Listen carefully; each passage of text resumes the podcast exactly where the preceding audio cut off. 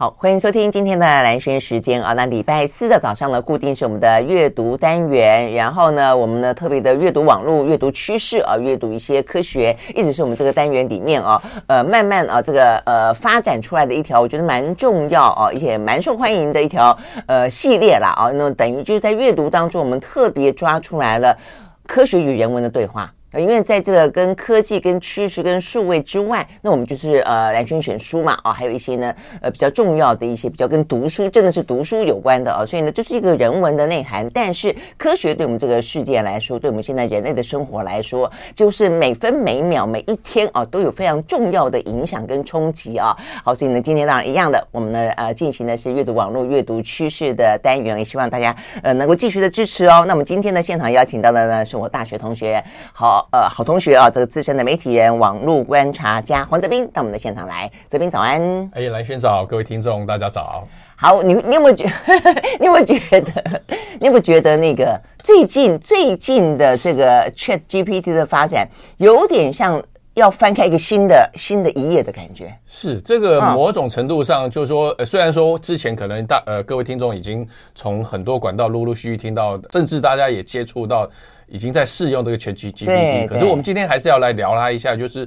的确这是大概过去十年来最让人家兴奋的，或者说有话题性的，或者是说呃让呃让人家开开始产生很多联想的一个呃科技的运用。而且我觉得应该会发发生实质的改变，因为我觉得从从过去就是一直以来啊，很多的新的发明、新的创意、新的东西都在推陈出新，但真正到说你很确定它不会死在沙滩上。然后呢，它不会是昙花一现，或者是说呢，它还有很多的一些嗯障碍要去克服。比方说，一直在讲区块链，我觉得到区块链，我们多早以前在讲区块链，还很认真，还读了一本厚厚的书，还记得也是这这个单元呢，跟观众又教了专家，又分享了很很重量级的书。但是它的应用到现在为止啊，似乎都还是没有那么的广泛，或者有一些不就是很多类似这样的一个状况。但是啊，这个 Chat GTP 显然的，我觉得它的应用，呃，比想象中来的更快速，而且呢，很多影响可能都会发生哦。所以呢，我们最近看到，呃，除了刚才泽斌说大家都在玩之外，呃，台湾很多学校的大专院校已经开始成立专业小组了，要去应应说，万一学生拿这个 ChatGPT 也去写论文啊，也去去做这个呃启动报告啦，该怎么办？重点在于说，人机协作的概念应该怎么样被建立啦？我想这件事情在这个事情出来之后，就特别迫切了嘛。哈，这但是这个后来，呃，接下来我们待会都来都来讲。我们刚刚一开始讲到的时候呢，越来越多人在玩了啊。那呃，泽斌最近写了一篇文章，你跟你老婆两个人显然玩的很开心，对不对？哎，他玩的比较开心，我比较没有时间玩。我有我我有试过一些，可是我对我，我也是，我我当漏，对对对，但是我也是，我因为你要花好多时间啊。我们待会会讲一个例子，那个那个我看他显然是。花了好几天跟这个 ChatGPT 泡在一起啊，结果有非常惊人的结果。你先讲你老婆，就是你老婆，她都问她什么问题？就是就就是我我发现很多人不止我太太啦，就都是把下下班之后，比如追剧追完了也没什么新的影集可以看，那这个干嘛呢？就来找那个 ChatGPT 聊天吧。聊聊天，嗯，对。那比如他问问会会问他说，哎，可不可以报三只台股的名牌啊？然后 ChatGPT ChatGPT 就跟他讲说，哦，我是一个 AI 模型，我不能够提供那个投资建议。这个就是他他其实他有些他的风险，对对对对，他先先天他的他这个人工智慧，他就有被限制，说你不能够回答。哪些问题？对，我太过暴力、太过色情了也不行。嗯，那那那，比如说有一次，我觉得也蛮好笑。我我我老婆大概呢就想开个玩笑，就是说，哎，我每天都想打我老公，怎么办？然后呢，他怎么建议？那 ChatGPT 他就暴力。哦，我呃，我我我对我我先讲了一下，就是那一题。呃，我我太太跟我转述说，通常你问任何问题，他很快就会反应。嗯哼。然后可是问那一题，他跑，他跑，仿佛想了很久，就是他那个跑了很久之后，他呃吐出一大串的回应，就他就是真的很认真，很认真告诉你说说哦，寻求心理咨商啦，或者自己去怎么样？他帮你分析哦，说通常你会有这种想法，第一可能是因为你跟你老公之间的关系产产生一些问题，建议你跟你老公好好坐下来，两个人互相。聊促膝长谈一下，对，开诚布公。然后第二，哎，其实他讲的，坦白讲，就是呃有模有样，有点像人家去搜寻这么多全世界海量数据，有多少的专家心理智商的资料在上面，就有点我们小时候那种维维夫人那种感觉。然后最后他讲了一二三四五了之后，最后还不放心，然后非常警示的，会非常贴心的、诚恳的说，万一做了上面一二三四五件事情，你还是没有办法控制你想打你老公的冲动，建议你暂时离你的伴侣远一点，不要让这件事情发生。哎、欸，真的好诚恳哦。对，然后我太太看了就爆笑啊 之类的。哦，我老婆看了真是爆笑。有时候这个其实就是很有趣的例子，说大家其实不是很多，当然有些人是很认真的问问他一些问题，可是有些人其实是把它当成一个娱乐。就像我有一阵子，我们都会像我的小孩都会。呃，跑来玩玩我的手表，说：“嘿，Siri。”然后就开始有啊，有啊。我我有一个朋友，他也真的是一个类似这种这种科科技控。他们家呢又有又有这个什么 Arisa，又有小米的那个叫什么小爱，然后又有什么，总共有三种。所以每天回家好忙啊。小爱同学 就一个个唤醒嘛。小爱同学 Arisa，那一个叫什么名字呢？就哎，帮我开个窗户啊。你最近怎么样啊？播点音乐来听吧。然后我觉得我听完他讲，我就觉得。他真孤单，他好孤单哦。对，这个这个某种程某种程度上也也也是在在在行呃，就是说，比如说呃，像我老婆，她当然也也会跟我小孩对话，跟我跟我聊天。可是，就是说那种家常对话，其实坦白讲，就是会有固定的模式，就缺乏惊喜。有时候现代人想要寻找惊喜的方式，就是去找一个你你你无法预测的人工智慧跟他。交谈，那从里面会寻求一些新的刺激，甚至是意外的惊喜，这样。对对对，要不然你说什么呃，外面什么 Tinder 哦，对对对对，也可以去认识一些陌生的人，他可能可以给一些惊喜，但是那个风险也很高，对不对？对 是不是啊？所以就这样，哎，所以其实我们刚刚讲了这么多，现在真的啊是在国外，他已经创下有史以来呃这。就短短的时间之内被下载的数量最多的呃这个这个软体了。那所以其实我们刚才讲到，其实它有很多可以商用的价值。所以我我我看到你你丢给我的这个呃讯息，现在他们就是 Open AI 哦，就很正式，就这个我们在讨论 Chat GPT，它背后是一个 Open AI，是一个非公益型的组织啊。他们呢是真的已经正式推出一个二十块美金。的一个呃，跟 Chat GPT 很像的一个软体，对，这个是已经现在可以去用了，对不对？它呃，它计划中，计划中即将要推出，就是说，其实刚才蓝轩讲到一个重点，就是说，呃，人工智慧好像似乎。到了爆发点，其实人工智慧它其实我们都知道，它已经研究了很久，可是它大部分都在实关在实验室里面。这一次会爆发，其实有一个很很很很很有趣，可是你也可以说很意外的原因，是因为 OpenAI 它本来是一个非盈利组织，它那当初马斯克是一个很重要投资人，董董事之一。对，结果马斯克撤资之后，然后他面临到自己的必须要盈利的危机之后，他就把自己 NGO 改成改改成一个盈利公司的公司，然后然后。他为了要加速自己的盈利，还开发了这个对话机器人，对，把他原本的这个人工智慧的这一套机制，透过一个对话机器人跟外界可以接触，嗯，然后也因为这样大，就是就就是他一方面当然也跟跟这这几年的那种所谓的运算能力有关系，就是运算能力比以前还有包括他训练那个那个 AI 的那个那个资料库，对，资料库也已经够大了，所以说呃，透过这种跟一般人的接触。呃，获得大众的呃认知或呃大众的呃喜好，所以说也因为这样才会爆发开来。所以说，为什么他最近又推出每个月二十美元的这样的一个 Pro 的订阅方案，嗯、也是因为他要赶。虽然说他已经现在已经找到一个金主叫微软，可是他也要加速让证明说他是有盈利能力的。嗯，对啊，他先前是一开始刚刚这个呃，怎么讲说他开始要对外的时候，他也去让少数人可以去使用。那所以呢，但是就已经传出这么惊人的他的才华呃，所以呢才会引爆起这一波哦，大家呢拼命的呃这个 download 去玩它啦哦。不过我觉得也很好玩，因为呢后来我们看到这个 Open AI 就是呃 ChatGPT GPT 哦，他们背后面对这一波铺天盖地玩它玩出状况来，他们我觉得他们也有点哀怨，他们就说他们就是很谨慎的说，我们其实一开始并不是设想拿来做这样的用途，因为呢我们待会就要。来聊啊，这个呃，先前是 Google 不是呃被大家问了一个什么韦伯望远镜最第一个什么外太空的影像传回来啊，他们就说这个是韦伯望远镜做的，就后来答案不是嘛啊，好，那不只是 Google 出糗啊，这个本来大家想哦 Google 出糗了，所以呃这个微软的病就很开心了。结果呢，病更糗哦，病更糗，因为呢，呃，但我们可以聊一个，他是一个什么记者吗？是一个一个一个科学家？哦，对，是一个《纽约时报》的科技呃科科科技专家，科技专家。他显然的哦，这个跟病大概呃耳鬓厮磨了两天两天，问他一大堆你匪夷所思的问题，讲到问到最后呢，竟然把这个病搞得人格分裂。他出现两个人格来回答你，而且呢，他还因此对这个呃这个记者呢产生了爱意，说哇我爱你，你要不要跟我去私奔？哇，我们休息一会，回到现场。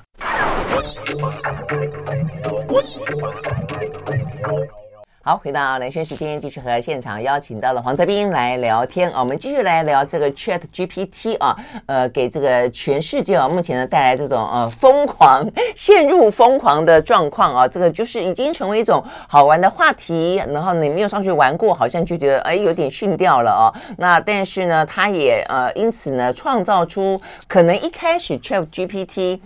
一开始引发讨论还是说他写论文啦，哦，什么创作啊，呃，所以大家才会比较严肃的去讨论他到底会有什么样的影响。现在已经变成是一个娱乐化的话题了，大家都一天到晚就找他聊天，然后就故意问一些很奇怪的话题，然后你就看到很多的新闻，就说哦，你跟他聊天之后呢，有什么样的很很奇怪的、很惊喜的、很崩溃式的呃这个对话。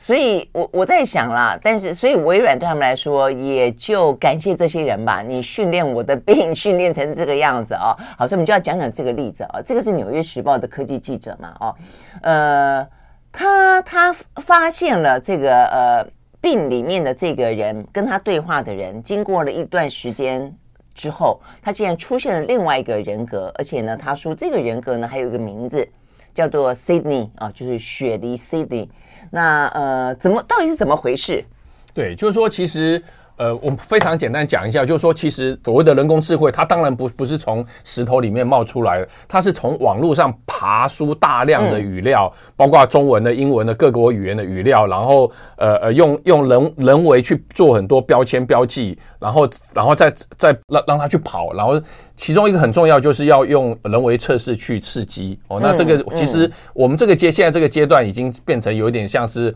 开放性公测，对对对对，可以算公公开测试。嗯，然后只是说，在这个情况下，其实呃，刚刚才蓝轩有提到，微软原本。并没有想说，呃，大家会把呃呃一个 AI 机器人当成一个娱乐的娱乐的对象，也也也没有想到说会跟他进行长时间对话。对，通常他的想法是说，类似于我们用搜寻引擎问问题，问问题，然后他帮你找一些资料，然后当然这些资料也常常是错的，我必须要先先强调，待会会蓝轩会举很多例子。然后，可是呃呃呃，纽约时报这个记者鲁斯哈，他就特别想要。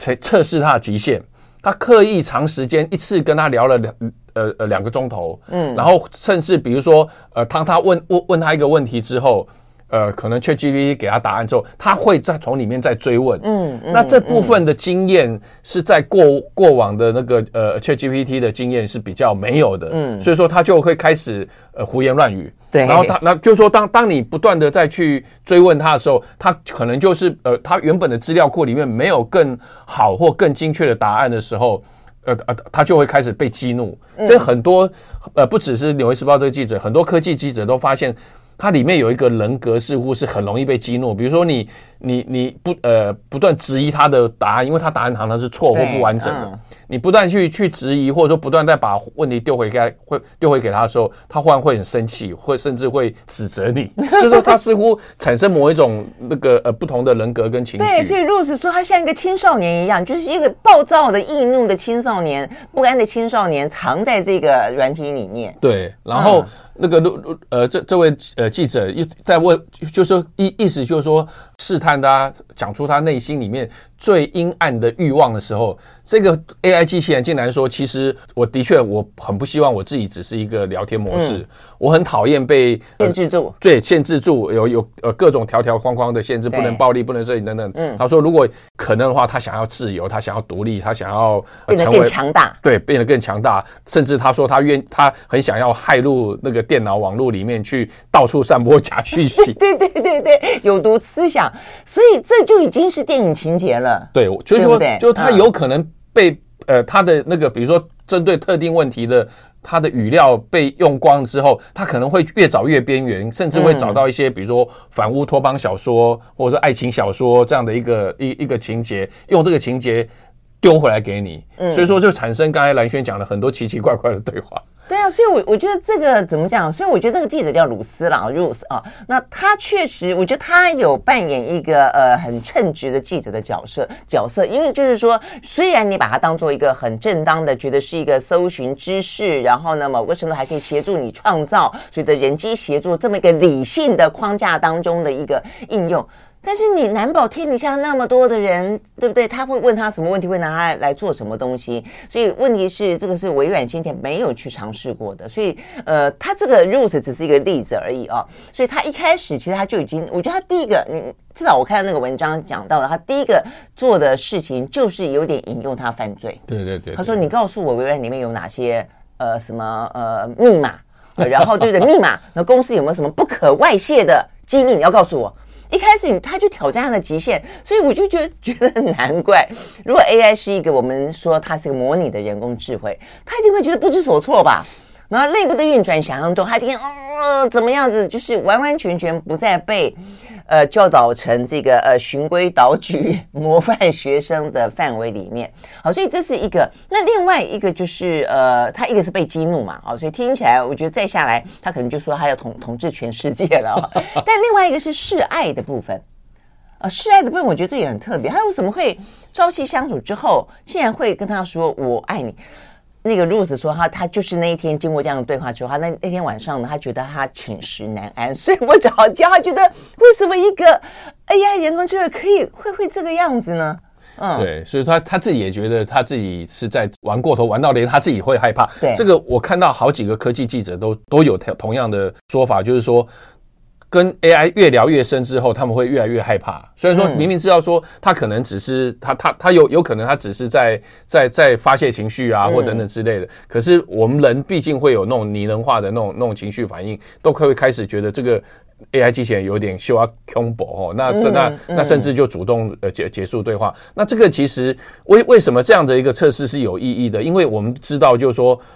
到时候真是事出公开的时候，一定会有人拿想要拿它来做不好的事情，嗯嗯，做负面的事情，比如像刚才讲的类类似用来用制造炸弹啊，怎么样做做骇客骇进别人的对对对公司里面窃取什么机密啊？对，那当然微软他们有做初步的防防护，可是他。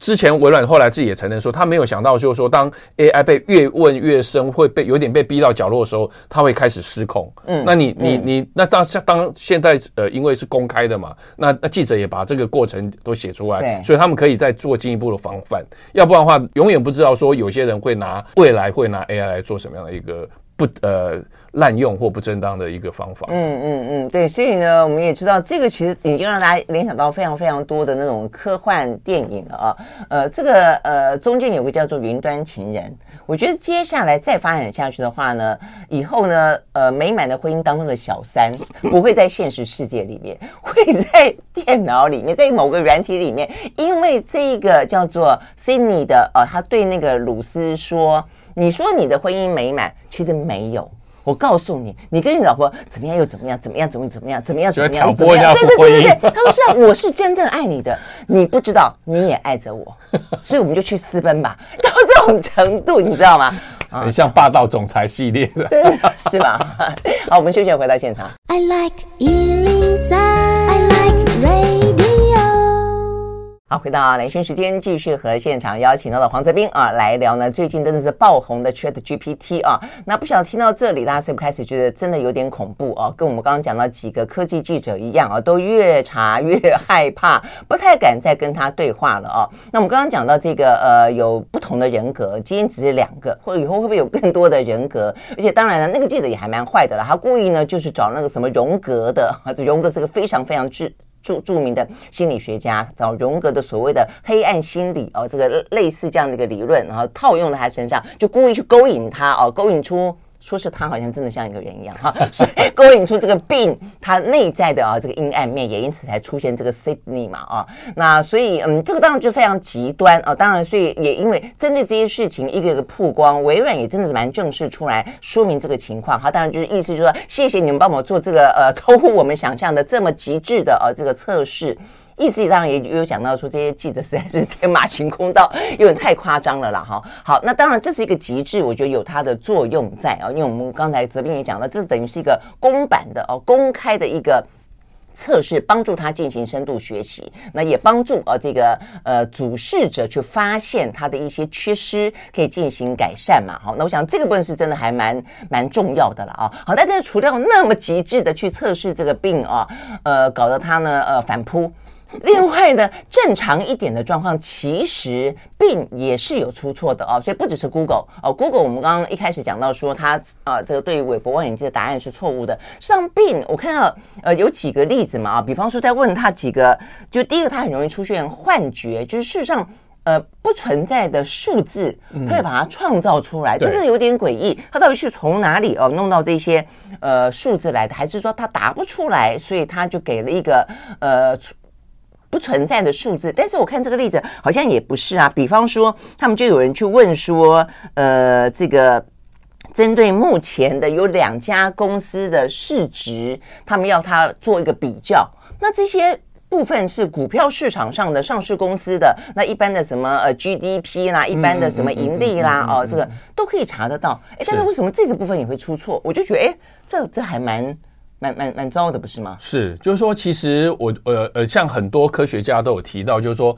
我们目前看到，虽然说人工智能，我们已经觉得 ChatGPT 很厉害，他他在某回答某些问题，就像我我我老婆说，如果没想打老公怎么办？他其实回答的中规中矩。嗯，那可是当你问他一些事实问题，可能他找不到这个资料的时候。他不会，他常常不会跟你讲说，我我不知道，他会自己编造出来。就是说，刚才提到幻觉现象，这个是呃之前就有很多这种人工智慧专家讨论过的，就是说，其实人工智慧出现所谓的幻觉。比如说，我还看到一个字，看到一个例子，很呃很有趣的例子，说，就一个一样一一个人工智慧的科学家，就问了 ChatGPT 很多问题，其中问题是问他说，呃，大威廉斯就打网球的大威廉斯，他。什么在哪一个比赛里面拿拿到第八座的大满贯冠军？嗯哼，然后 ChatGPT 还跟他讲哦，是比如说在美国公开赛等等之类。结果大卫林斯一生涯只有拿过七次大满贯啊。Oh, OK，他他，他就帮你编出一个答答案出来，嗯、就是说你必须要去核实，就是说很呃像比如说像我太太也是，我太太也曾问他说，呃，请你告诉我呃台湾过去十年来的 GDP 的总额，嗯、这个其实是。这个数字应该是一翻两瞪眼的，对。可是如果你去一个一个核对，会发现它它里面其实有一些是有出入的，嗯。或者说也曾我也看曾经看过有一个网友就问他说，呃，可不可以告诉我那个美式烤猪肋排的一个食谱？他都写的很。很细哦，很这就就也是写的好像跟真的一一回事。然后那个那个那个网友就不不放心，就丢到网络上。请问大家说，这个这样的一个食谱做菜程序有没有错？只要稍微有厨艺经验，就会指出来说它里面有很多步骤是错的。比如说，他告诉你说，你只要呃烤十五分钟，他烤十五分钟绝对不够，最少要烤一两个小时之类。就说有类似很多这种，很多人就形容说，ChatGPT 很擅长什么？很擅长一本正经的。讲鬼话就是鬼扯，就他讲的很认真，一板有呃，可是如果你没有去认真去去核对，就是说你太容易相信的话，他其实你。当然会产生大大小小不同的一些后果的。嗯，但如果说是真的这个样子的话，它就是它不是偶尔出错，它事实上呃呃，就真的是存在于这样的一个瑕疵的话，那我觉得大大专院校就不用太担心了，因为我跟你讲啊，现在听我们这个节目的这个同同学们就不要乱抄，万一抄了，你又没有去 double check，之后一送出去，你不就是完蛋了吗？啊、哦，好，但是因为这当然也就是一些。呃，可能少数的例子，所以大部分是真的很好用。所以我觉得我们接下来也要去聊，就是说它到底该怎么办？因为我们就说很多的呃国家或者很多的学校、很多的企业哦、呃，都开始在去思考该怎么用它的好处，跟怎么样去避开它的坏处嘛啊、哦。那我相信对于企业来说的话。呃什么人机协作，这真的是太太节省人力了哦。所以我觉得未来这部分的话呢，一定很有商机，而且说每一个呃正在工作的我们，呃，其实也都要呃意识到这一点了哦。所以人机之间怎么样协作，怎么样能发挥他的好跟我们的好，而不要呢我们通通被淘汰掉。我相信这是很多人会去讨论的。那在学校的部分，当然就是呃论文门事件啊这样的概念，就是呢担心他有一些呢。呃，比较不好的哦，过度偷懒的，或者说，我就更严肃一点讲，未来大家可以不太用大脑思考这样子的一个可能的趋势，因为你看，自从有了一些什么 Google 啊，我们 Google 都已经成为代名词了，以后就要讲说有了 ChatGPT 嘛，啊，所以总而言之啦，就我们现在呃记性越来越差，我们不太 呃去分析思考重整，因为这个东西东西很多都是电脑会帮我们做啊，那。分析可能还是我们了，但是我的意思是说，当这个 AI 会做的事情越来越多的时候，我们的人脑会退化到什么程度？因为我们的方便性，所以我觉得这些事情其实都是蛮蛮重要的。对，就是说，其实我们也不能够低估 ChatGPT、Chat 呃 GPT 的潜潜力，毕竟说它还在学习中。嗯，那目前我看到一个资料，就是说科学家认为，就是说以目前的算力、运算能力的话，嗯、大概六到十个月。就会它它就会呃成长一倍，嗯、就是说它它它它是一个还在快速学习的状态。不过以至少以目前或者说以呃可预见的未来的话，它是一个非常好的辅助创意。就是说，你问他一些问题，就是说我我也看到有一个呃美国的一个一个人工智慧专家提到说，ChatGPT 它真正的用途不是拿来当查查询资料，而是协助你去。做一些呃发想创意跟一些整理一些你的呃思索，或者说探索一些小一些小型的呃专案的可能性。那那因呃，如果你把它当成呃查询资料，比如说维基百科，很多人就认为说它以后会取代维基百科，错了。我就是说，我们都知道维基百科有时候会会会有错。嗯。ChatGPT 呃，ChatGPT 的错绝对会比维基百科还还更多，因为毕竟呃维维基它还是经过人人工的编辑。嗯。那可是比较好的方法是说，像我看到很多。呃，网络上很好的应用，大部分反而都都都都是在说，我丢一个想法给你，请你告诉我说，哎，有有哪些资料？嗯，所以说它其实它为呃，目前如果回到刚才来来来蓝轩讲的说，就就是说它类似像是很多人提到说，它会取代哪些工作，你就知道说它擅长做哪些，比如说客服，嗯，哦哦，电话客服、语音客服或文字客服，还有一些法律助理，就帮你整理资料的。对，我现在想，我觉得最多的是助理。对，就像秘书助理这个很好的帮手，是，就是说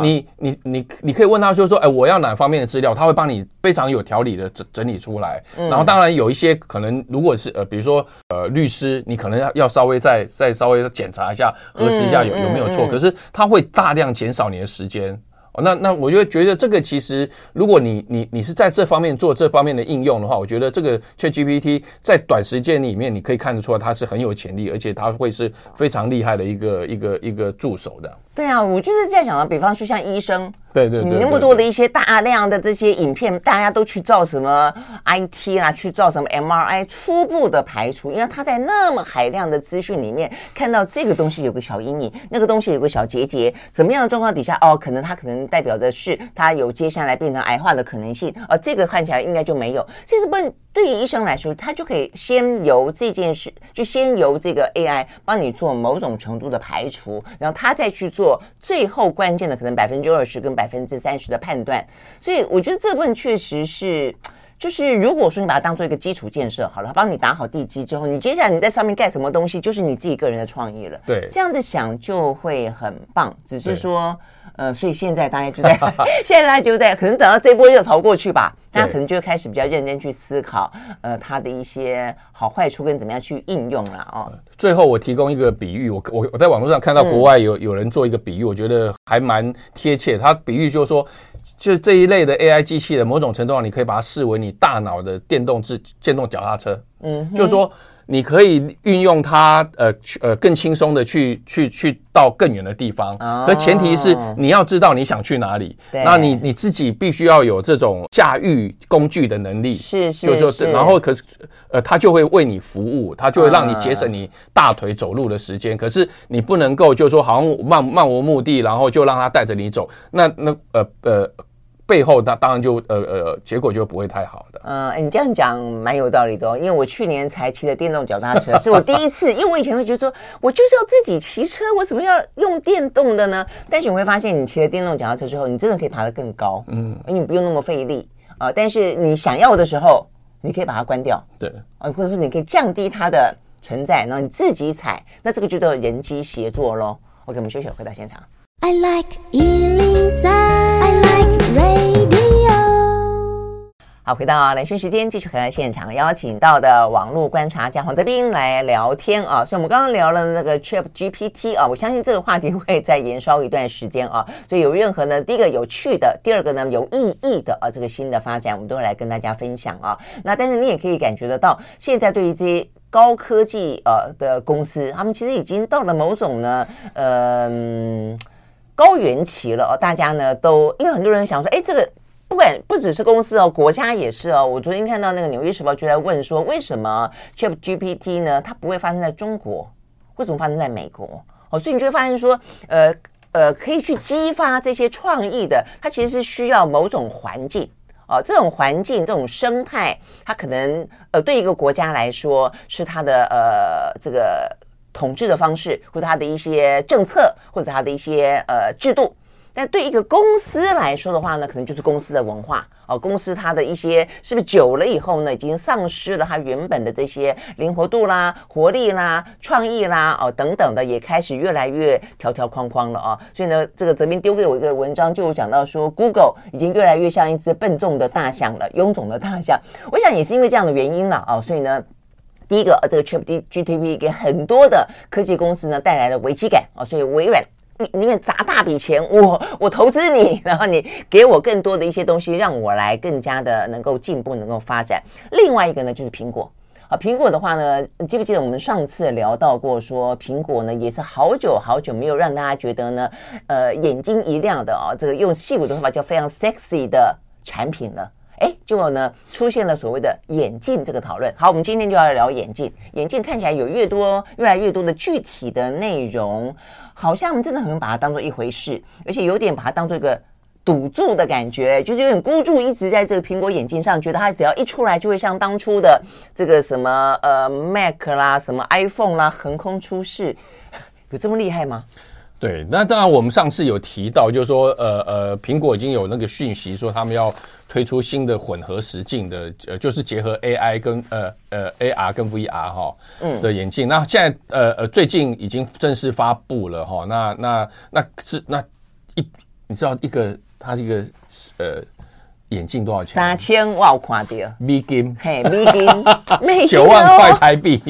九万块台币，你会愿意去买一个虚拟实境的眼镜吗？就是啊，刚才这个 ChatGPT 才才多少？二十块美金，不，一个月了，每个月了哈。对，那其实不过呃，中间反映几个问题啦，就是说这个也回应到蓝轩刚才讲到一个概念，就是说很多东西我们怎么听了很久，可是一直都没有好的应用出来，可是。人工智慧，我们也是听了很长一段时间，甚至科幻电影里面一天到晚在讲讲讲人工智慧。嗯、可是刚好 ChatGPT 这样一个聊天机器人，它引用的那个爆发点，它找到一个有趣的应用，结合到人类社会。哦，然后所以说才会大爆发。嗯，那虚拟实境或混合实境，我们也是都听了很久，然后包括也还有那个很多电影，像呃像呃呃呃呃都都都在描述，对对对对对对，都在描述这样的一个未来。可是像之前微软它也曾经推过一个虚拟实境的一呃眼镜，那结果也也是卖的很差。嗯，哦，那前阵子包括 Google 啊或者什么，他们其实都很想要。呃，从这个地方突破，那现在当然苹果会让人家期待，是因为它很擅长做这种所谓的消费性的三 C。没错，没错。那可是出来之后，它的确有一些让人家惊艳的地方。你可能会会问说，哎，为什么你一个一个眼镜凭什么要卖我三千块？它有几个我觉得是很很棒的卖点。嗯，比如说它它那个眼镜里面，它眼镜里面你看出去的地方是两个所谓的四 K 的荧幕，嗯，然后外面就是你从里面看。呃，看出去是两个四 K 荧幕，从外面看到你，它是一个一整块曲面的所谓的 L 呃 O OLED 的荧幕，它会让你你可以选择炫彩的那个样子。对对对，而且你可以选择说，像我们一般看其他的眼镜，它它都是一可外面可能就一块塑胶，就是感感觉就好，好像是一个机器散景。可是它它可以，你外面那个荧幕你可以选择，就是说让别人看到你眼你的眼睛。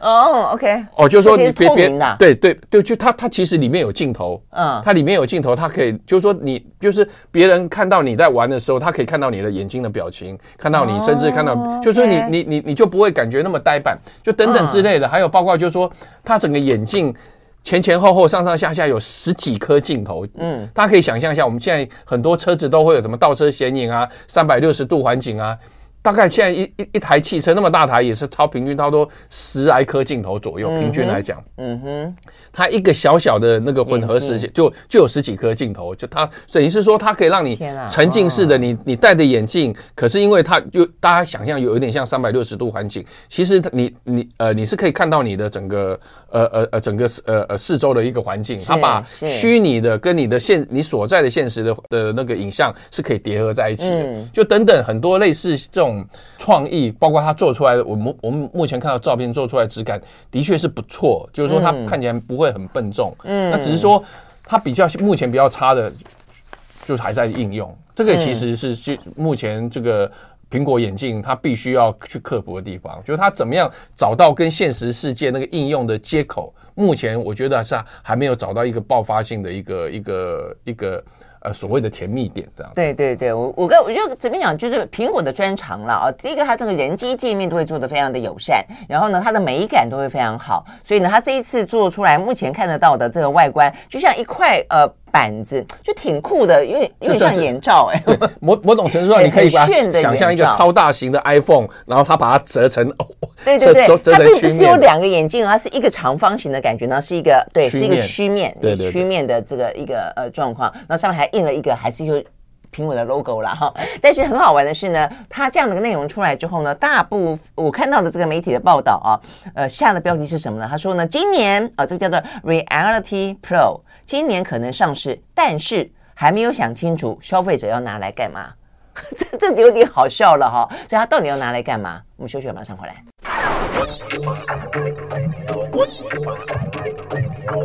好，回到兰萱时间，继续和现场邀请到了黄泽斌来聊啊，这个另外一个话题也是呢，在接下来在今年应该也会是引爆呃一波讨论了啊，那就是呢苹果的新产品啊，这个 Reality Pro。那重点也在于就是我们讲到了这个科技界啊，一直都期待也在问，到底呢苹果的下一个产品会是什么？是不是呃可以带动啊呃很大规模的呃，因为我觉得。刚才泽斌的讨论哦，你会发现，其实苹果它带动的，除了很多消费者的讨论之外，它重点会讨，它会带动一个产业链。比方说，我们刚刚讲那个镜头，哎，你去想象它要多精巧的镜头可以放进这样小小的一个眼镜。你说放在一个车子里面是一种规规格，放在眼镜里面是一种规格。所以就像是过去的整个的呃 iPhone，它带起来的整个产业链，我们的红海因此而这个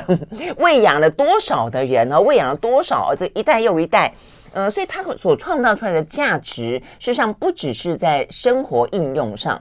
它还在整个产业上，好，所以如果说真的，呃，Apple 的这个呃虚拟眼镜，它可以达到大家都接受，哇，那你后面去排队，想象得到的所有人投进来，它所有的一些元件呐，啊，一些一些设备啦，一些零件等等，都会是很具规模性的哦。好，所以就回过头来要讲了，那问题是消费者可能可以啊被它点燃起这一波热情吗？你到底花了九万块钱买了这个？Reality Pro 之后，你要做什么？对，嗯，目前的话，等于是说，他现在，我我我自己的猜测是说，第一个，苹果当然它也也会有那种焦虑，就是说，大大家一直都在问说，你下一个所谓的那个那个明明星产品在哪里？从从从那个 Apple Watch 跟那个那个耳机之后，他们的耳机之后，几乎就没有了。嗯，所以说他们。一，他们就等于是说，他们用呃所谓的穿戴式装置，就就是 AR VR 眼镜来回应这个呃市场。嗯，那那问题就是说，他目前他还还在希望，我认为他目前是刻意先拿出来测试市场。一方面，他希望很多人开始去帮他。创造所谓的杀手级应用，嗯、就像 iPhone，大家不要，大家大家不要忘记，iPhone 它只是一个硬体，可是 iPhone 它之所以会成功，在于它透过一个呃对对对。很庞大的那种那么多的 App，对。对，让他希望外部的人可以帮。赶快帮他想想说有什么好玩的应用可以出来。嗯、包括以目前来讲，他可能目前他可能就会认为就是说啊，就是呃沉浸式的呃沉浸式环境，嗯、比如说如果两个人都戴这种那个呃 AR VR 眼镜，两个人打打所谓的。那个视讯电话的时候，你是等于是说可以，甚至是像两个人坐在面对面聊天的，类、嗯、类似这这个是前目前可以想到的一个应用，已经可以做得到。对，那可是啊，比如说呃，剩下的话可能叫游戏啊，或者是说跟其他的他的有啦，什么看房子啦，对对，对，看车子啦，有些东西就是说你要买之前，你可能需要更进一步的仔细看，而且需要有人帮你介绍的。其实上，这个虚拟它可以。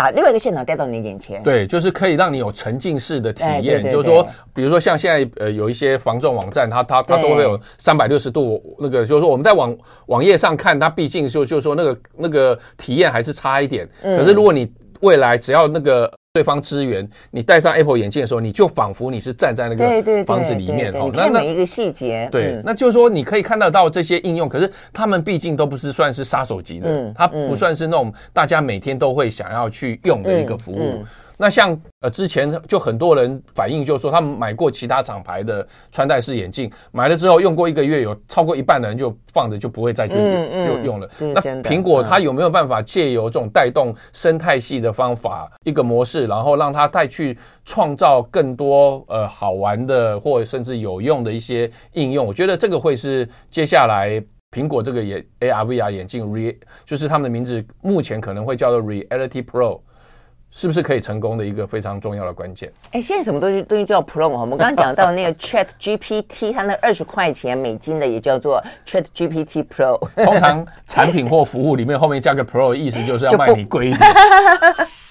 当然功能功能也会比较强，功能也还会不错了哈。但是我我真的觉得我们刚刚这样讲啊，所以你会知道说，呃，如果啦，今天或许是苹果，或许不是苹果，是其他的，但是大家事实上也都真的很期待哦，这个新产品。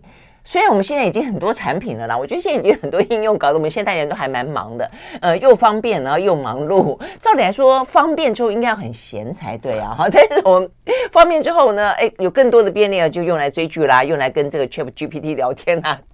好，所以这是题外话，就我们的生活会会不断的啊，这个